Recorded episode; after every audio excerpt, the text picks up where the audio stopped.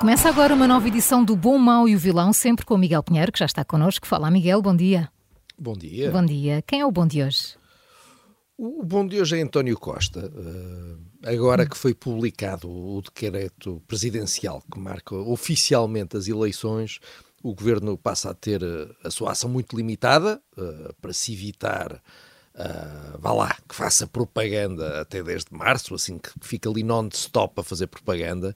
Uh, uh, e por isso o Primeiro-Ministro decidiu distribuir internamente um guia com orientações sobre o que pode ser feito e dito uh, daqui até às eleições.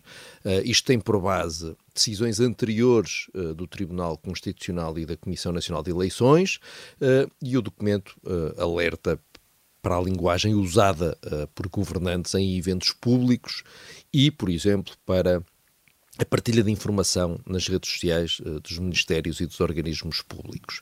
Uh, é uma ótima uh, medida do governo, assim ninguém pode dizer que não sabe o que pode ou não ser feito. Vamos ver agora se os nossos governantes se portam bem. É uma espécie de manual do bom democrata, não é isto? É isso, é isso. Agora é preciso ler, os meninos têm que ler, têm que decorar algumas partes, é mesmo assim, há coisas que têm mesmo que ser decoradas. Podem levar para copiar uh, em eventos públicos, não há problema, se uhum. precisarem dar uma olhadela naquilo. E, enfim, vamos ver, olha, vamos estar atentos a ver se, a ver se isto é cumprido. Então, o bom é António Costa e quem é o mau? Oh, Maria João, o mau, uh, hum. não sei como é que tem de dizer isto, mas o mau é António Costa. Ah, bom. Uh, o, o Conselho da Europa tem uma estrutura que pretende ajudar os Estados-membros uh, a combater a corrupção, chama-se Grupo de Estados contra a Corrupção e é conhecido pela sigla uh, GRECO, e o GRECO tem recomendações sobre uh, como devem ser feitas as leis para evitar casos de corrupção. Enfim, esta estrutura quer ajudar os Estados-membros, mas como nós sabemos, não se pode ajudar quem não quer ser ajudado, não é?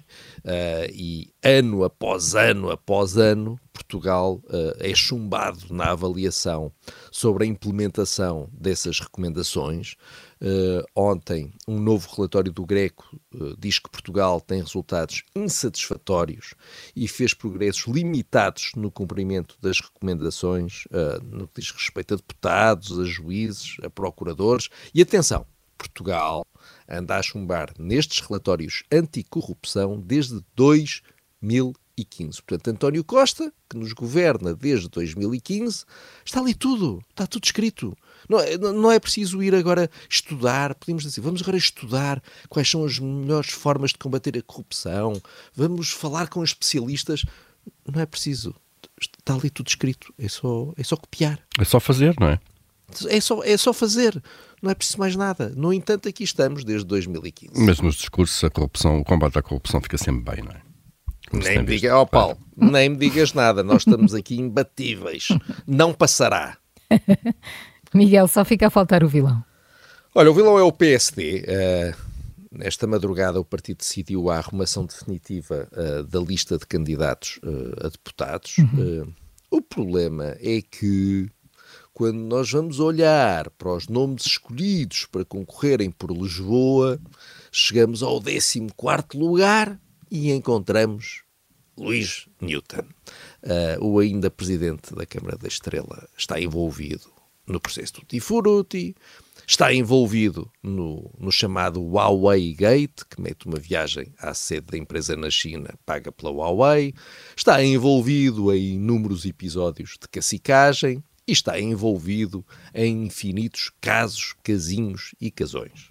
Uh, mesmo assim, o PSD escolheu para ser candidato a deputado em lugar elegível e, assim, dá-lhe uma ajuda inestimável para saltar da política local para a política uh, uh, nacional. E eu, eu, estou muito enganado, ou o PSD ainda se vai arrepender muito desta decisão. atenção, eu percebo, Luís Newton eh, domina o PSD de Lisboa. Uh, é complicado ir contra uma estrutura, ainda por cima a estrutura da capital do país. Eu percebo tudo. Mas a verdade é que o PSD aceitou isto. Oh, Miguel, é que há as leis gerais e depois há as leis de Newton, não é? Toda a gente aprende isso na escola. Ora, nem Neste mais. caso aplicam-se estas. É verdade. E acho que são, se bem me lembro, são leis dolorosas. Muito dolorosas. o bom desta terça-feira é António Costa, o mau é António Costa e o vilão de hoje é o PST.